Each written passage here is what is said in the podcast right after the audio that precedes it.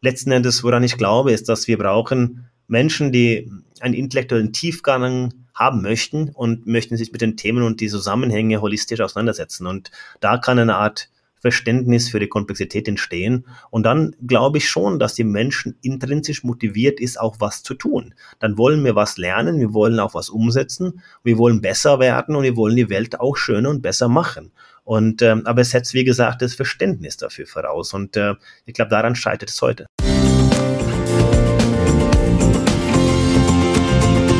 Clubcast, der Podcast der deutschen Marketingclubs.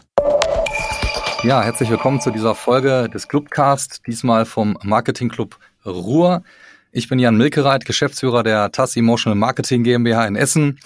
Und wir freuen uns heute sehr, hier das Ruder einmal übernehmen zu dürfen und möchten die Chance nutzen, Themenfelder aufzugreifen, die uns in der täglichen Arbeit beschäftigen und eben auch prägen.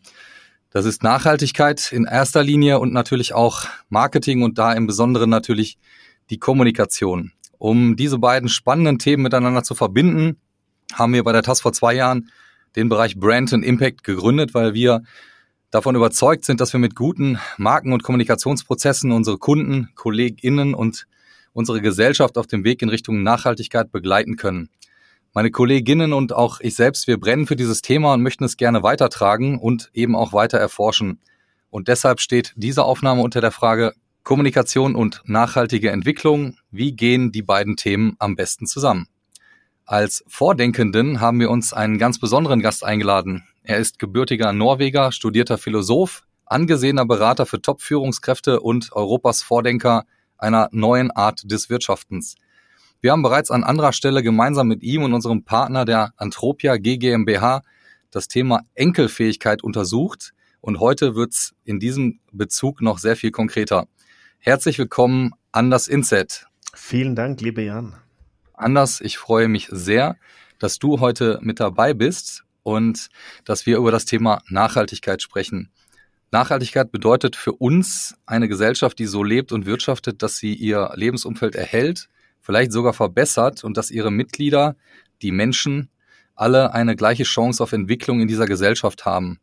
Lange Rede, kurzer Sinn oder eben auch lange Rede, kurze Frage. Anders, was ist dein Bezug zu diesem Themenfeld in der Leitfrage Kommunikation und Nachhaltigkeit und was hat deine Arbeit mit beidem zu tun? Ja, vielen Dank, Jan. Ich glaube, dass ähm, in deiner Einleitung das Wichtige für mich ist, wie konkretisieren wir nachhaltig? Also was heißt das für mich? Was bedeutet überhaupt ähm, die Verbesserung von Lebensumfeld? Ist es unsere Welt? Ist es uns in Deutschland? Ist es auf dem ganzen Planeten? Das ist immer diese Balance, was ich glaube, wenn wir von der Begrifflichkeit nachhaltig, was ist überhaupt nachhaltig? Ich tue mir auch mit dem Begriff auch schwer, weil es gibt viele Dinge, die wir versuchen heute zu optimieren und zweifelsohne sind die SDGs ja eine gute, gute Basis, eine Grundlage. Ähm, für mich geht es eigentlich wenn man die SDGs hernehmen, sagen ja, wie können wir Armut vermeiden? Weil ich glaube, dass der wirtschaftliche Potenzial, dass wenn Menschen aus der Armut geholfen werden, dass die Menschen grundsätzlich was Gutes tun wollen und wie du das schon beschrieben haben, man versucht halt ähm, ein Stück weit auch für andere zu optimieren. Aber es ist natürlich eine, eine große Herausforderung, weil wir halt sehr stark in diesen Begrifflichkeiten dann stecken bleiben und das Nachhaltige ist in letzten Endes zu sagen, dass wir eine gleiche Chance ähm, für, für die Gesellschaft haben sollten. Das alle sollten sich gleich verhalten. Das würde ja im Umkehrschluss bedeuten, dass wir in Deutschland vielleicht uns auf ein Drittel oder keine Ahnung, ja, auf zehn Prozent von dem reduzieren müssten. Und wie viele von uns sind wirklich bereit, ähm, so einen Schritt zu wagen. Und äh, von daher liegt, glaube ich, die Antwort sehr häufig außerhalb dem alten Bekannten, also das, was wir versuchen zu optimieren, wir versuchen zu reduzieren.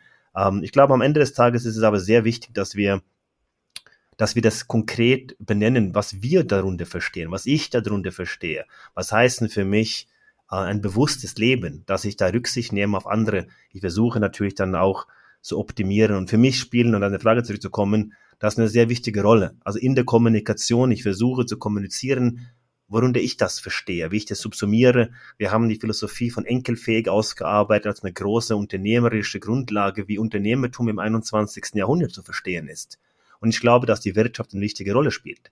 Also gelingt es uns alle Menschen auf ein Stück wirtschaftliche Basis ähm, zu bringen, dann können wir natürlich auch optimieren und wir können dann ähm, letzten Endes auch nicht diese große Revolution und die Veränderung, sondern einfach ein Stück weit besser machen, als es heute ist. Aber das heißt natürlich, dass wir ähm, an die Konkretisierung arbeiten. Wir schreien Klimawandel seit ja, 52 Jahren. Der erste Global Earth Day war, glaube ich, 1970. Und äh, wir schreien äh, lauter und mehr. Aber die große Herausforderung ist, wie gelingt es uns zu aktivieren, dass wir wirklich was tun. Und für mich heißt es, dass die philosophische Arbeiten auch in Praxis umgesetzt werden, dass eine praktische Philosophie ist und ähm, dass wir nicht über so Metabegrifflichkeiten wie Umwelt sprechen, weil Umwelt ist eigentlich alles. Und ähm, die Modelle, die wir zugrunde legen, auch hinterfragen und sagen, ja, was wollen wir denn wirklich machen? Optimieren wir nur für die Shareholder in der Wirtschaft und haben das Planeten und Menschen nicht mit einkalkuliert, ja, dann ähm, ist es eine Optimierung, die technologischer Natur ist und dann gehen wir irgendwann mal unter. Das ist auch klar. Ähm, und ich versuche das holistisch zu betrachten und äh, die Kommunikation ist wirklich eine wichtige Mittel, dass man auch in Dialog treten und ich glaube, dass Agenturen auch eine wichtige Rolle spielen, dann ehrlich und offen zu sagen, ja, was, was meine ich darunter? Was heißt für mich nachhaltig? Wenn ich von Nachhaltigkeit spreche, ist es für mich jetzt regional, lokal, ist es unternehmerische Zwecke? Was bedeutet das wirklich? Und wenn das klar ist, dann kann man natürlich auch konkrete Projekte und Themen arbeiten, die man dann auch letzten Endes über die Kommunikation auch rausbringen kann und auch andere Menschen dafür aktivieren. Und ähm, so, in dem Kontext ist es für mich auch natürlich sehr wichtig, dass, dass es ein Zusammenspiel zwischen die konkrete Arbeiten und wie wir das kommunizieren.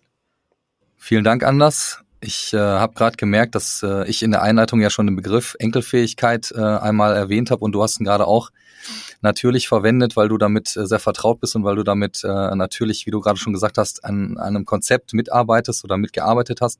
Vielleicht, weil der Begriff an sich klingt ja schon so spannend.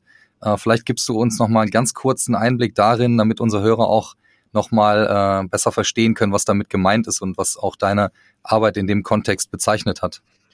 Ja, gerne. Ähm, also Enkelfake stammt nicht von mir. Das ist eine Begrifflichkeit, die auch von Haniel, ähm, ein, ein Private Equity, ein Familienunternehmen ähm, aus Duisburg, der ähm, das verwendet hatte, auch als Marketingzwecke. Und ähm, ich spreche sehr häufig mit dem Thomas Schmidt, dem CEO, der das wirklich lebt. Und ich glaube, das ist auch diese Verständnisfrage, diese Symbiose zwischen Innenleben und Außenleben bei all diese Begrifflichkeiten der Nachhaltigkeit oder Sustainability. Was tue ich wirklich? Und Thomas lebt das und ähm, wir arbeiten seit einigen Jahren zusammen jetzt inzwischen und ähm, ich habe da eine Philosophie daraus gemacht, wo wir sagen, dass enkelfähig ist für uns eigentlich das Unternehmertum im 21. Jahrhundert.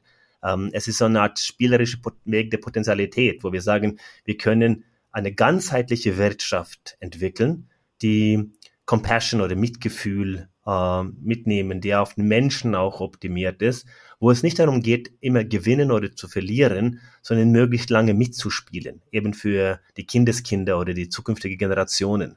Da geht es um Verbundenheit und ein Mitmensch zu sein, dass wir verstehen, dass wir nur Menschen sind, sein können in Relation zu anderen Menschen. Und die Wirtschaft ist für mich da das Betriebssystem. Ähm, auch damals in, in Quantenwirtschaft, mein, mein vorletztes Buch, ging es eben darum, diese unendliche Art des Wirtschaften. Und ähm, bei Enkelfähigkeit geht es um, um eine Haltung ähm, und Verständnis für Endlichkeit und Unendlichkeit. Und wir betrachten es in, in, verschiedenen Dimensionen, also Unternehmertum, Führung, wie wir mit Ressourcen umgehen, ähm, wie wir die Stakeholder Management betreiben und vor allem mit Technologie. Also das ist ähm, enkelfähig zu sein, bedeutet eigentlich, dass wir wertorientiert leben und wir definieren da für uns, was Werte sind und wir bringen das im Einklang. Also unsere Performance, wir wollen eine Performance-Kultur, wir wollen positiv wirtschaften, aber wir wollen auch gleichzeitig optimieren und das hängt zusammen und das ist halt dieses äh, Zusammenspiel, ähm, wo es mit Enkelfähige auch darum geht, dass wir ähm, den Mensch, den Planeten und auch ähm, die Technologie und die Wirtschaft verbinden. Also dass das ähm, Nachhaltigkeit nicht widersprüchlich ist zu positiv wirtschaften, sondern der Zustand der Enkelfähigkeit ist, ist also ein Fundament. Und das Enkelfähige, also die, die Aktivierung als solches, das bringt dann enkelfähige Unternehmen heraus. Und im Kern geht es nämlich darum, dass wir immer, egal wo wir sind, nach einer Art dynamisches Equilibrium streben, also nach einem Weg zu mehr Balance. Und ähm, das ist eigentlich die, die, die Philosophie, dass dass Ökonomie und Ökologie nicht widersprüchlich ist, sondern eher synergetisch. Und Thomas glaubt, glaubt eben auch fest daran, dass die Potenzialität des Unternehmens und Investment in Zukunft eher in der Schnittstelle zwischen Ökonomie und Ökologie, also eine Art Ökosophie, ähm, wo man dann eine Verbundenheit hat über die Generation hinweg zwischen dann Mensch und Natur. Und ähm, es geht im Endeffekt bei Enkelfähigkeit, was dann der Zustand ist, über eine wirtschaftliche Tragfähigkeit über Zeit und nicht auf Zeit, wie wir heute ähm, optimieren. Ja, vielen Dank. Ich äh, kann nur allen HörerInnen empfehlen, dass äh, wenn man das spannend fand und wenn man den über den Begriff mehr äh, dann auch nochmal hören möchte, du hast ja eine, eine sehr schöne, tolle äh, Podcastaufnahme dazu auch mit Thomas Schmidt gemacht äh, beim Podcast Auf in Zukunft, wo das Thema nochmal sehr ausführlich besprochen worden ist. Da kann ich hier nur den Hinweis geben, den wir natürlich auch als Link in den Show Notes platzieren werden. Vielleicht auch nochmal ganz kurz darauf zurückkommt, was du gerade gesagt hast. Äh, Enkelfähigkeit ist ja jetzt ein Begriff, den du sehr, sehr gut erklärt hast und äh, auch was damit verbunden ist. Und du hast vorhin selber schon zwei, drei ähm, verschiedene Felder, die sich ja entwickelt haben, ähm, wo Unternehmen eben die Kommunikation im Nachhaltigkeitsfeld erleichtert werden soll, benannt, wie eben Corporate Social Responsibility, das Stichwort Nachhaltigkeitskommunikation oder auch nachhaltige Kommunikation. Das sind ja Schlagworte, die immer wieder auftauchen. Und wie du gerade so schön gesagt hast, es geht immer, immer um das Innen und das Außen bei diesen Organisationen.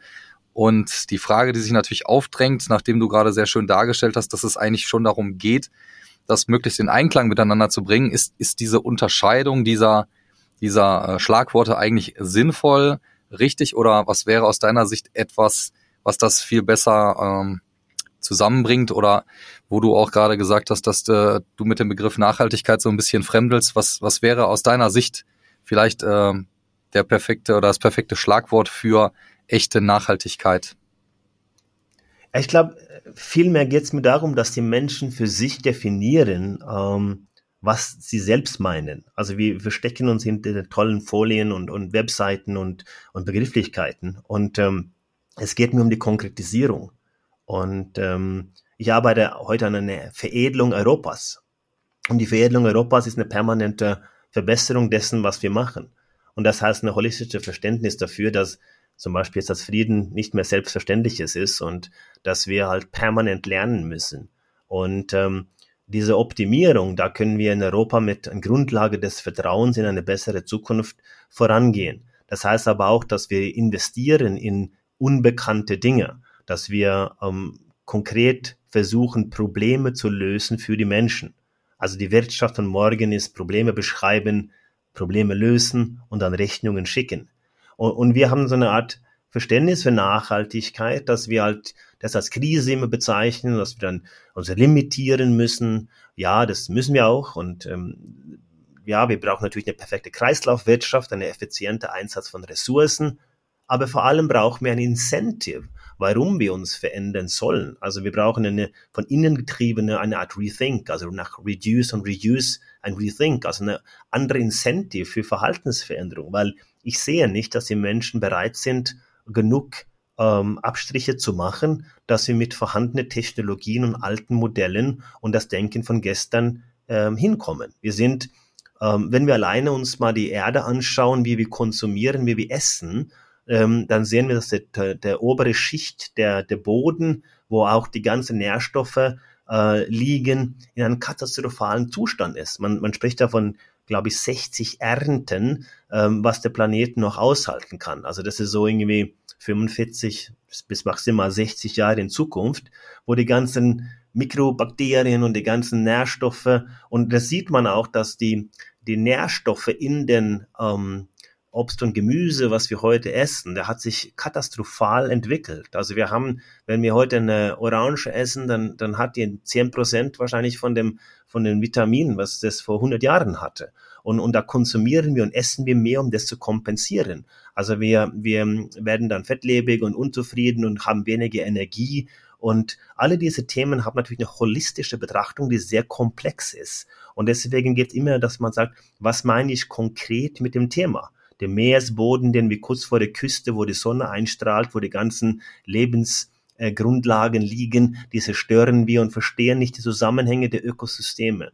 Und ähm, diese holistische Betrachtung oder zumindest mal eine Thema rausgesucht, wo wir das auch holistisch betrachten und auch wirklich in, in der Tiefe verstehen, kann meines Erachtens nur zu einer Veränderung führen.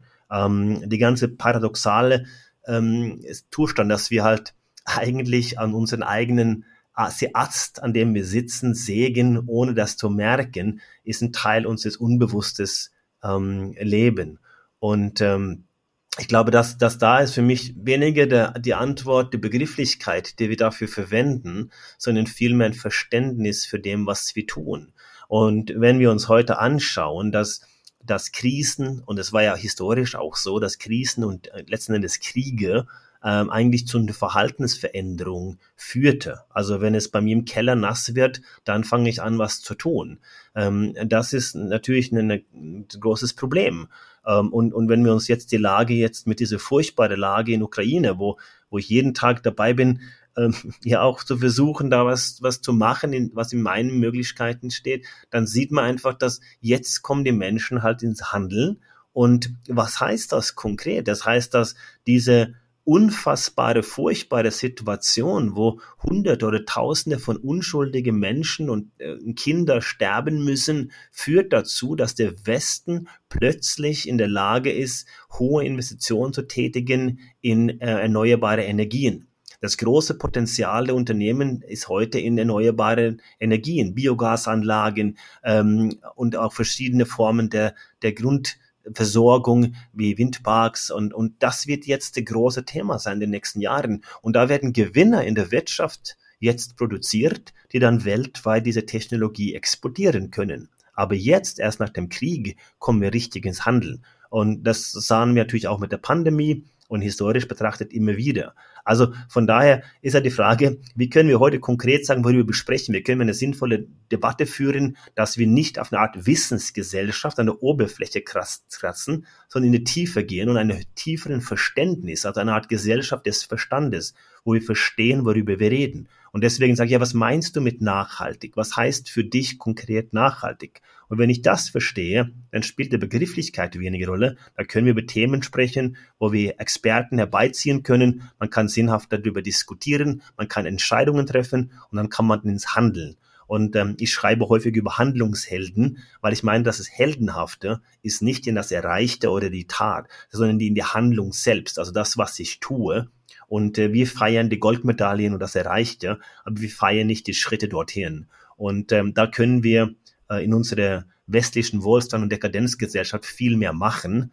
Und ähm, aber es setzt aber voraus eben, dass wir konkret werden, worüber wir besprechen. Also zurück zu deiner Frage, ähm, ich kann dir keine Begrifflichkeit geben, ähm, der alles subsumiert, weil das Thema hoch komplex ist und ähm, wir sollten über die konkreten Dinge was bedeutet für mich eine nachhaltige Kommunikation, was verstehe ich über Corporate Social Responsibility. Nur weil ich Anglizismen im Deutsch verwenden, die cool klingen, heißt es nicht konkret. Und ähm, da gibt es natürlich Initiativen, wie zum Beispiel diese Value Balancing Alliance, die versuchen jetzt dann alle diesen ganzen Akronymen und die Begrifflichkeiten und ESGs zu konsolidieren und sagen, dass jede Unternehmen kann gleich bewertet werden, dass auch in den Bilanzen und auch in der Bewertung des Unternehmens auch eine Grundlage, eine Basis besteht, wo wir Unternehmen vergleichen können. Und dann kann man natürlich auch konkret sagen, ja, du bist halt nicht äh, best in class in dem, was du tust. Und du versteckst sie halt in andere Werteverstellungen oder, oder Bewertungen. Das geht halt nicht mehr,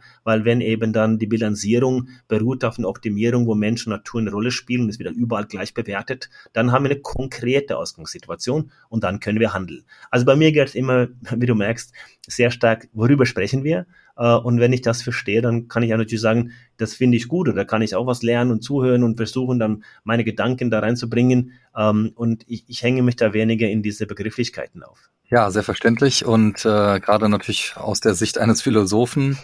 Äh, ich gebe auch gerne nochmal hier den Hinweis zu deinem letzten Buch, das äh, infizierte Denken, wo du ja genau diese These auch nochmal etwas deutlicher beschreibst, dass wir uns irgendwie den grundsätzlichen Veränderungen sehr viel mehr öffnen müssen und dass das eben zwangsläufig bedeutet, dass wir uns eben vom Status quo auch eben verabschieden müssen und dass wir uns ja äh, an, an die stetigen Entwicklungen immer wieder anpassen müssen und unsere Strategien und Handlungen auch daran anpassen müssen, um eben auch dann etwas wie der Begriff Nachhaltigkeit ausdrückt, äh, erreichen zu können. Und unter dem Aspekt stellt man sich natürlich recht leicht die Frage, Wie kann deine Strategie aussehen, die diesen Aspekt mit einbezieht und gleichzeitig die Entwicklung und Prozesse eben auch berücksichtigt, denen wir uns stetig ausgesetzt sehen? Hm. Ja, also ich glaube, ich habe es vorhin, glaube ich, ganz, also um, umfänglich beantwortet. Äh, es geht eigentlich um eine, eine tiefere Verständnis von einer komplexen Welt. Und ähm, wir leben in einer Optimierungsgesellschaft, wo wir so eine Art Digitalität in unser Leben adaptiert haben. Wir versuchen alles zu optimieren, auf 0 und 1, schwarz und weiß zu reduzieren, deine Meinung, meine Meinung. Und die Welt ist halt bunt und vielfältig und häufig liegt die Wahrheit zwischen 0 und 1. Also es ist keine absolute Wissensgesellschaft. Seine Problem ist, wir transportieren das Wissen wie so Papageien und äh, sind also Reaktionswesen, die auf die Impulse nur noch reagieren. Das ist ein Problem. Das andere ist, dass das Wissen auch nicht Verstand ist oder ein Verständnis für das Thema. Und ähm, da kommt halt vieles zusammen, dass wir einerseits nur noch Information transportieren und andererseits total überfordert sind von dieser Vielfalt an Informationen und Impulse, die auf uns reinprallen. Und dann sind wir auch handlungsgelähmt.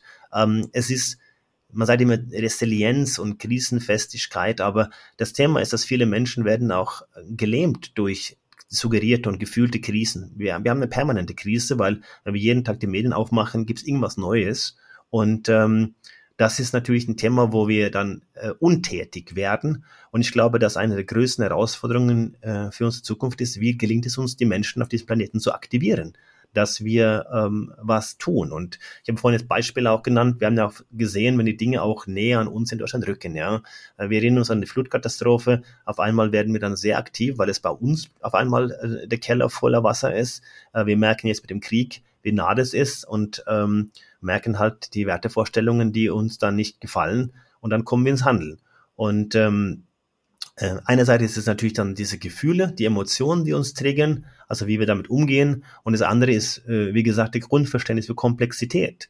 Und ähm, ich glaube, dass, dass, ähm, dass wir da schon vor einer Art Form der Bewusstseinsrevolution stehen müssen, dass wir von einem unbewussten Reaktionswesen zu mehr bewusste gestaltende Wesen, die auch ein Interesse haben, die Dinge auch in Komplexitäten auch ähm, zu verstehen. Das ist anstrengend, da, da ist es nicht mit einem Tweet oder mit einer kurzen Talkshow-Statement, der cool klingt oder eine Headline, sondern müssen wir ein bisschen in die Tiefe gehen.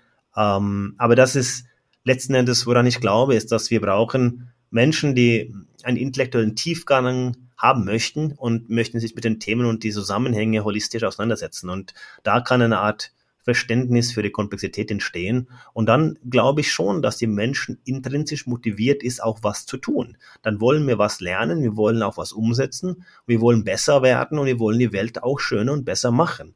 Und ähm, aber es setzt, wie gesagt, das Verständnis dafür voraus. Und äh, ich glaube, daran scheitert es heute.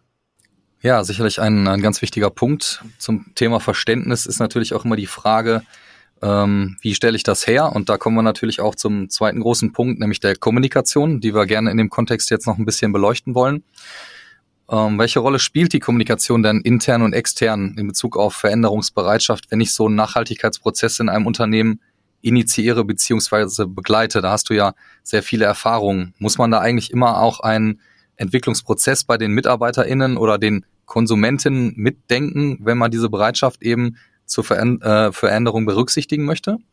Ja, das ist eine sehr gute Frage. Ähm, ich glaube da, da auch, dass das geht natürlich einerseits um die Optimierung. Also es geht natürlich um klare Strukturen, ähm, Strategien, Prozesse. Es geht um die Kunst, Recht zu haben. Ähm, also agile Unternehmen ist ja nicht erfolgreich, weil sie alles tun, sondern weil sie eine hohe Stabilität haben in Kernprozessen und Strukturen.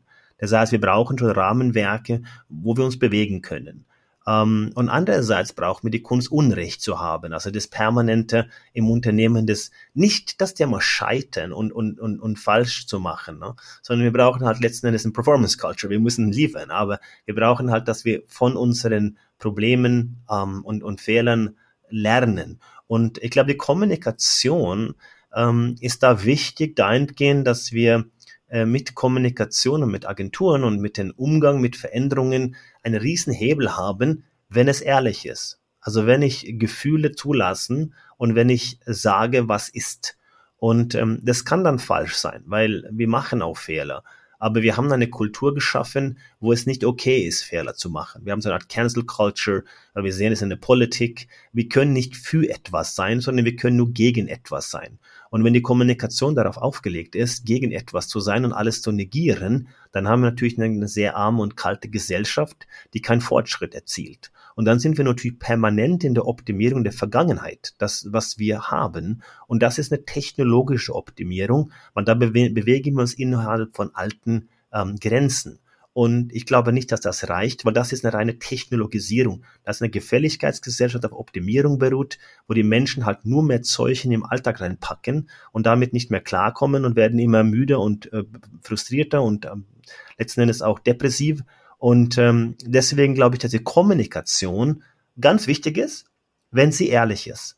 Und ähm, ich glaube, dass die emotional werden soll, aber nicht emotionale Emotionalität wegen, sondern du hast es ja anfangs gesagt, sondern die ist emotional wegen der ehrlichen Emotionen. Die ist begleitend, die ist aufklärerisch, die beruht letzten Endes auf eine wissenschaftliche Grundlage, ein Streben nach einer Art humanistischer Basis und das, was ich als vernünftig erachte in der heutigen Situation. Das ist letzten Endes das Ehrliche. Und da sehen wir in der Kommunikation, dass es häufig scheitert, man, man optimiert die Kommunikation wegen ein Ziel und nicht wegen der Sache. Und ähm, wenn die Kommunikation auf die inhaltliche Ebene, das, was ich glaube, dass es das Richtige ist, basierend auf meine subjektive, validierte, plausible Erklärung, dann ist Kommunikation sehr wichtig. Und ich glaube, dass die eine sehr, sehr wichtige Rolle spielen wird in Zukunft, wie wir dann äh, das Wohlempfinden der Menschen ähm, verbessern können. Und ich glaube, das ist auch die Zukunft der Agenturen und auch für Marketing. Wie gelingt es uns zwei Sachen? dass der Mensch aktiviert wird, dass er was tut. Und wie gelingt es aus der Kommunikation, dass wir eine der großen Probleme auch ähm, ja, unterstützen und begleiten, nämlich dass es geht nicht darum, möglichst lange zu leben, sondern es geht möglichst lange mit sich selbst klarzukommen. Dass wir heute eine unfassbare Herausforderung haben, überhaupt mit unserem eigenen Leben klarzukommen. Und ich glaube, in der Kommunikation, in der ehrlichen Kommunikation kann das eine unfassbare Stütze sein, wie Menschen ähm, sich wohler fühlen im Unternehmen, im Alltag, im Leben ähm, und, und erben diese aufklärerische Rolle. Und ähm, das ist eine Sache, wo ich, wo ich glaube, dass Kommunikation eine sehr, sehr wichtige Rolle spielen kann in Zukunft. Das klingt auf jeden Fall nach einer Zukunft, nach der wir uns in der Kommunikation sicherlich sehen würden du, du selber sagst in deiner Kommunikation ja auch immer, dass, äh, dass wir lernen sollten, Widersprüche auszuhalten und auch andere beziehungsweise Menschen auch, die anders sind, vielleicht äh, leichter anzunehmen als Basis eben für so eine Gesellschaft, die sich so eine hohe Vielfalt erhält und eben auch durch die angesprochene Offenheit dann auch wirklich zukunftsfähig entwickeln kann. Das sind natürlich Punkte, die tief in die menschliche Psyche vordringen und nicht so leicht, wenn überhaupt, gut ansprechbar sind in einer Unternehmenskommunikation. Hast du dazu vielleicht positive Erfahrungen oder, oder Tipps, die du uns für unsere Arbeit mitgeben kannst? Ja, dass, dass wir, ähm, dass wir nicht an unseren alten Selbstverständlichkeiten beharren, sondern dann in Gespräche reingehen, um zu lernen. Weil äh, wir leben in einer Welt mit einer, wir brauchen heute eine hohe Ambiguitätstoleranz. Ich schreibe in das infizierte Denken über eine Ambiguitätstoleranz plus. Also wir müssen die bekannten Widersprüchlichkeiten aushalten, aber wir müssen auch das Unbekannte ertragen. Und das Unbekannte ist der externe Impuls, den wir nicht hätte vorhersehen können, den nicht auf Basis unserer Daten klar war.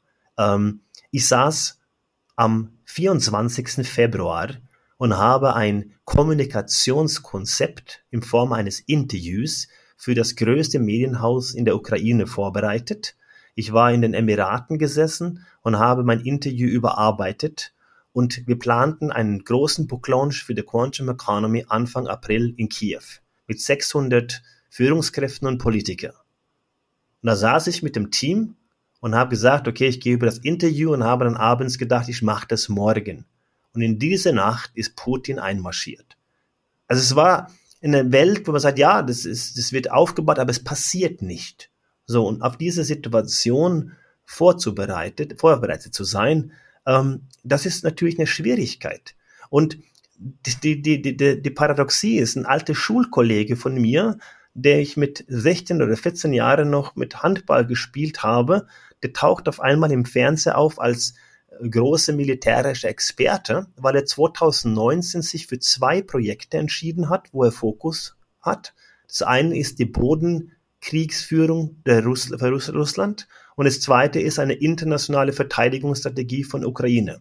Das haben die in 2019 gemacht. Das heißt, die haben schon sehr viel vorbereitet auf das, was jetzt passiert ist. Aber für uns Menschen im, am Umkehr war das unvorstellbar. Das war unmöglich. Ich wäre nach äh, Ukraine und nach Kiew in Anfang April gereist. Was heißt das? Das heißt, wir leben eine, eine merkwürdige Zeit. Ähm, das Absurde ist das Normale. Wir haben so eine Clusterfuck an Paradoxien, die aufeinander prallen.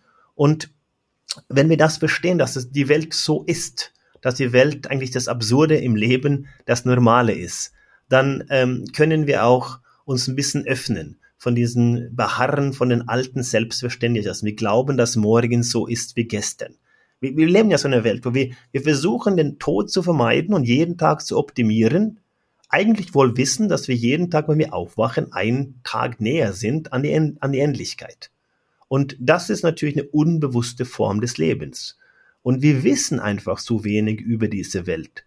Es gibt ja diese bekannte Münchhausen-Trilemma, was äh, der äh, Philosophen Hans Albert formulierte. Ähm, das ist, beruht sich eigentlich auf diesem von dem äh, Baron Münchhausen, der sich angeblich da selbst aus dem Sumpf äh, von den Haaren gezogen hatte. Und er beschreibt diese Trilemma ähm, mit das, wir, wir können, und das wurde natürlich auch häufig kritisiert, aber wenn wir versuchen sozusagen dann auf die First Lab Principles, also den, den Grundbasis wissen und versuchen die Welt zu erklären, dann führt es entweder zu so einer Art Infinite Regress, also eine unendliche Regress, wo wir immer wieder mit dem gleichen Thema zurückkehren oder wir haben so eine Art Zirkelschluss der Argumentation, wo wir sagen, ja, weil eines dann das und das beruht auf dem einen wieder und dann kommen wir zu einer Zirkulärbehandlung oder halt in so eine Art ähm, Axiom, wo wir sagen letzten Endes, ja, äh, Gott war es, ja gut, und was heißt es, welcher Gott, warum Gott? Und äh, Big Bang, ja, was war hinter dem Big Bang? Und wir leben in Simulation, was ist außerhalb der Simulation. Das heißt, wir können nicht alles erklären und auf der anderen Seite versuchen wir alles zu bauen. Also wir versuchen die Welt dann nachzubauen und nachzuerklären, ohne wirklich zu verstehen. Weil die Leute auch natürlich mich berechtigterweise sicherlich auch kritisieren, was ich in Physik und Quanten und, und Theorie und Quantenmechanik nicht ähm, genug verstehe. Also ja, nein, natürlich verstehe ich die Mathematik nicht. Aber erklär mir doch jemanden, der mir die Grundprinzipien dieser Welt erklären kann. Also wie das passiert. Und ähm, wahrscheinlich gibt es auch keins. Und es gibt auch keine endgültige Erklärung. Es gibt letzten Endes keinen Sinn vom Leben, ähm, was wir alle hätten. Gäbe es eine, dann würden wir technologisch alle dafür optimieren. Da wäre es ein Wettkampf. Deswegen geht es vielmehr um die Sinngebung. Also wir leben in einer, in Welt, wo wir so eine Art wunderschöne Reise nach nirgendwohin und wir können was tun. Und das ist das, auf dieser Reise müssen wir halt viele Widersprüchlichkeiten ertragen. Und das ist für mich eigentlich die Grundlage, dass wir sind so unfassbar privilegiert. Wir haben eigentlich der kosmologische Los zweimal gezogen. Das eine ist, dass wir überhaupt geboren sind mit 500 Milliarden Spermien, was der Mann äh, produziert, waren wir beide dabei. Ne? Und das zweite ist eigentlich, dass wir in diese Welt geboren sind, was eine sehr gute und sehr schöne Welt ist.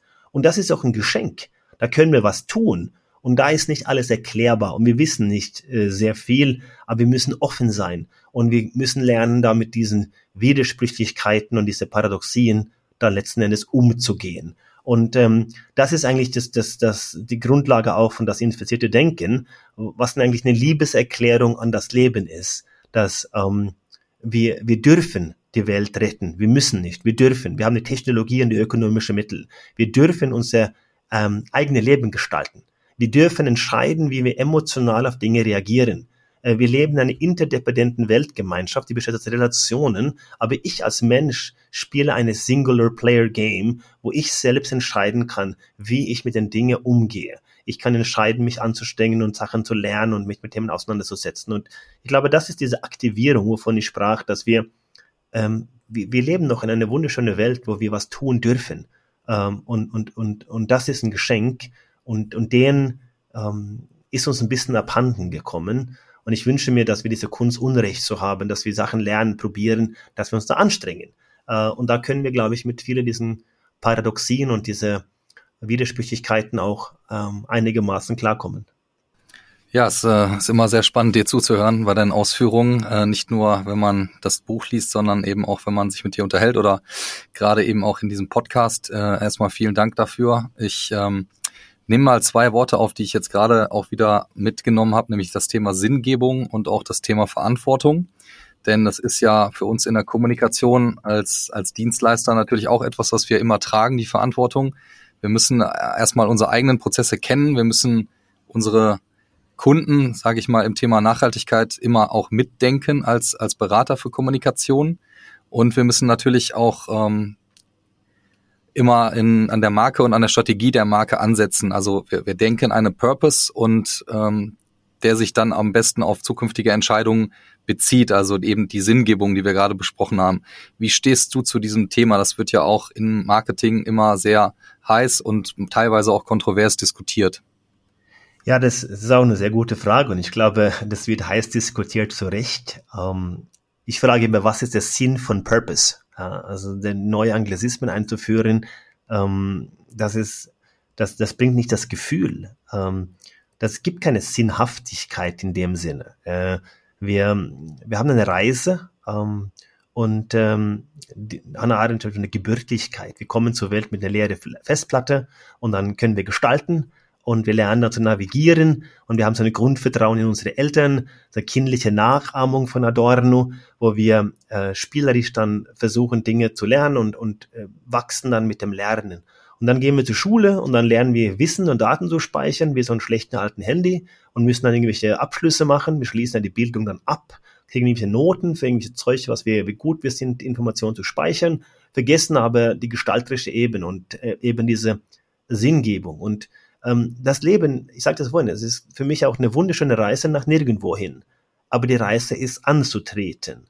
Und wenn es um Sinn und Purpose ist, gibt es natürlich eine Kommunikation, unfassbare Konzepte und Theorien, wie man Visionen, Missionen und eine unfassbare Fülle an Werte definieren. Ähm, für mich ist es auch da, also sagen, wie kann man es reduzieren? Ich hatte gestern ein, ein Telefonat mit dem ähm, Chef eines der größten Unternehmen, glaube ich, in Europa. Äh, und die Gruppe möchte jetzt das eben tun. Die möchten sich auf eine gemeinsame Gruppenvision und äh, Grundwerte ähm, jetzt festlegen und, und genau diese Reise angehen. Und ähm, ich habe den aus den sieben, acht, neun Werten, die sie als Grundlage hatten, gefragt, bis, bis nächste Woche bitte schreib mir auf den Zettel zwei, maximal drei von diesen Werte, ähm, die du äh, noch wichtiger findest als die, die acht oder neun, die sicherlich durch unfassbare Runden reduziert wurde. Was, wofür stehst du? Wer, wie kann man nicht um vier Uhr nachts weggehen und sagen, so lebe ich auch? Und da wird's ab drei, maximal vielleicht vier, wird schon schwierig. Und äh, das sind so Dinge, wo man sagt, wir brauchen eine Art, ähm, so eine Art Wertegrundlage, äh, wir brauchen eine Sinnhaftigkeit, wozu das Ganze. Ähm, das brauchen wir alles.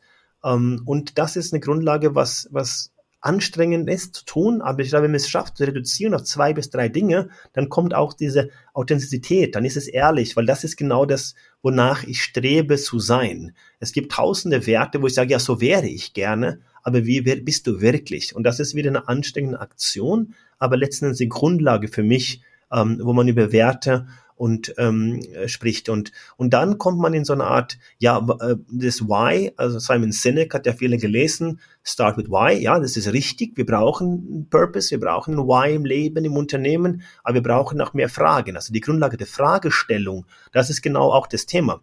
Die, die, die Grundlage von, von Sinn ähm, im Leben oder Sinn im Unternehmen ist nicht die Antwort, sondern die Frage, dass wir immer wieder die Frage stellen das gibt kein, für mich keinen Sinn äh, in dem Sinne, sondern es gibt eine Frage nach dem, warum tue ich denn, wozu das Ganze? Und die ist immer wieder zu hinterfragen. Und das ist letztendlich die Sinngebung. Weil da aktiviere ich mich, da tue ich was, dann bin ich auf einer Reise, die ich permanent versuche dann nach bestem Wissen und Gewissen ähm, zu, zu begleiten und auch so anzupassen. Und dann versuche ich die Welt ein Stück weit besser zu machen. Und das ist mein Link zu diesem kommunikative Thema, ähm, wo ich vorhin sagte, ich glaube, dass ähm, sehr viel da auf theoretischer Ebene gearbeitet wird, ähm, statt ganz konkret zu sagen, ja, was, was ist das wirklich? Und ähm, wie gesagt, ich kann es immer wiederholen, versucht es mal auf zwei, drei, maximal vier Werte zu reduzieren und äh, stelle die Fragen. Also das Why ist eigentlich für mich ein Wozu äh, und das immer wieder aufs Neue.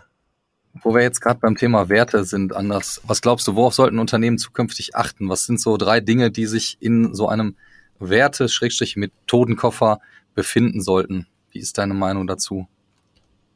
Ja, ich glaube, das erste haben wir ja gerade mal gehabt. Ich glaube, es ist schon wichtig, dass wir dann so eine Grundlage haben. Ne? Also so zwei, drei Werte, wo, wofür ich stehe als Person, als Unternehmen, als Team, ähm, wo man immer dann ähm, sagen, okay, das, das ist wirklich echt und das spüren Menschen äh, in, in der unmittelbaren Umgebung. Ähm, das zweite ist, ähm, glaube ich, dass in Unternehmen ähm, das Thema Wohlempfinden der Menschen immer wichtiger wird. Ich glaube, dass es diese Depression, Müdigkeit ein Riesenthema. Wie gelingt es uns, Menschen zu aktivieren? Und da glaube ich, dass es wichtig ist, dass wir ähm, verstehen, mit Wut und Emotionen und Probleme, die uns extern prägen, umzugehen. Also wie gelingt es uns so eine Art, es gibt keine Balance, aber ein, ein Streben nach einem Innen- und Außenleben, dass ich nicht nur die externe Ziele hinterherhechel und sage, ich möchte so und so viel erreichen, das ist die Grundlage meines Lebens. Das haben wir bei Corona gesehen, viele Menschen, die nur extern definiert waren, die, die fielen sehr schnell in ein Loch rein, wo sagt er, gut, ich habe nichts mehr zu vergleichen. Ich kann mich mit niemandem mehr vergleichen, weil ich bin auf mich allein gelassen. Ich, kann nicht alleine 30 Minuten sitzen und flüchte dann in irgendwelchen Computerspielen oder irgendwelchen Serien oder irgendwelchen Zeug. Und da glaube ich, das zweite Thema wäre halt sein, okay, wie gehe ich mit, ähm, mit meiner Emotion und mit mir selbst um? Äh, und das, glaube ich, wird im unternehmerischen Kontext auch ähm, viel wichtiger. Und äh, der dritte Punkt wäre für mich eine große Interesse für Technologie äh, Umgang mit exponentiellen Technologien, also eine Auseinandersetzung mit Blockchain, mit den ganzen ähm, Themen, die aufpoppen, Quantum Technologies, ähm, künstliche Intelligenz, nicht auf der Oberfläche, und es gibt keine künstliche Intelligenz, es ist nicht künstlich, weil es von Menschen geschaffen wurde und Intelligenz, das wissen wir nicht, was es ist, aber es ist ein emergentes Phänomen, wo kommen die Gedanken her, da haben wir noch viele Antworten, die uns fehlen und auch viele Fragen sicherlich, aber dass ich konkret sage, hm, ich setze mich mit dem Technologie auseinander. Ich habe eine Neugierde, ein Interesse, dabei zu sein. Dann muss ich mich halt mit Themen einfach beschäftigen. Und ähm, das wäre für mich ganz wichtig im unternehmerischen Kontext zu sagen, wenn ich das runter reduziere, die zwei, drei, ähm, maximal vier Werte zu definieren, den Umgang mit Menschen, also mit dem inneren Emotionen, diese singuläre, also das, das Subjektive äh, im Kontext des Teamarbeit und dritte, ähm, ein sehr, sehr eine große Neugierde und Interesse für Neues, also für Lernen an sich, dass die Fähigkeit zu lernen, lernen zu lernen, der Umgang mit der Technologie wäre dann ähm, der, der, der dritte Punkt. Ja, dann nehme ich mir doch zum Abschluss einfach nochmal äh, das eine Thema, was mich als Vertreter von Passive Emotional Marketing natürlich ganz besonders äh, anspricht, nämlich das Thema Emotionen, nehme ich mir gerne nochmal raus und äh, ja, setze da nochmal mit hier an, denn das ist ja die Ebene, die wir auch mit unserer Kommunikation versuchen immer zu erreichen. Wie kann ich eben äh, Herz und Verstand miteinander verbinden? Ich muss ja generell auch immer hier eine Brücke schlagen, um Nachhaltigkeit auch entsprechend attraktiv kommunizieren zu können, ohne dabei die notwendigen Grundlagen, über die wir jetzt äh, ausführlich gesprochen haben, dann aus dem Blick zu verlieren oder dann auch ins Greenwashing abzurutschen. Wir haben viele Punkte besprochen, wie die MitarbeiterInnen mitzunehmen, transparent zu sein, sich immer zu hinterfragen, auch bei der eigenen Marke oder den eigenen Produkten natürlich anzufangen und dann natürlich das wichtige Thema emotionales Storytelling. Wenn du noch eins hinzufügen dürftest zum Schluss anders, was genau wäre hier der wichtigste Punkt, auch gerade vor dem Stichwort Emotionalität? Ja, dann bleiben wir beim Storytelling, oder? Wir sind alle Storymakers. Ähm, alles in der Wirtschaft beruht auf einer Geschichte. Und ähm, ich hatte das vor einige Jahren, als das Thema mit Blockchain und, und Cryptocurrencies kam, wurde ich eingeladen zu ähm, einer dieser Glastürme in Frankfurt. Die kennt man ja bald als die Ferienwohnungen für die Chinesen. Äh, diese großen hohen Türme da, kennst du ja, ne? Da saßen die Herren oben und haben gesagt, ja, kannst du ein bisschen was dazu sagen? Was ist denn das? Kryptowährung und, und Blockchain und so weiter. Das ist ja nichts Echtes. Und dann sagt ja, was meinst denn du Echtes? Ja, äh, das ist doch was Virtuelles. Dann sage ich, ja, ihr arbeitet hier im Unternehmen, im Finanzbereich seit 40 Jahren und ihr glaubt wirklich, dass nur weil wir Königinnen und Könige auf ein Stück Papier gedruckt haben mit ein bisschen Tinte, das Bargeld was echtes ist. Ist das euer Ernst? Ja, also nur weil es Gold glänzt, hat es doch keinen Wert. Das wurde nur vor 100 Jahren so definiert, 150 Jahren so definiert. Und heute heißt es eben Dogecoin oder Bitcoin oder keine Ahnung, ja.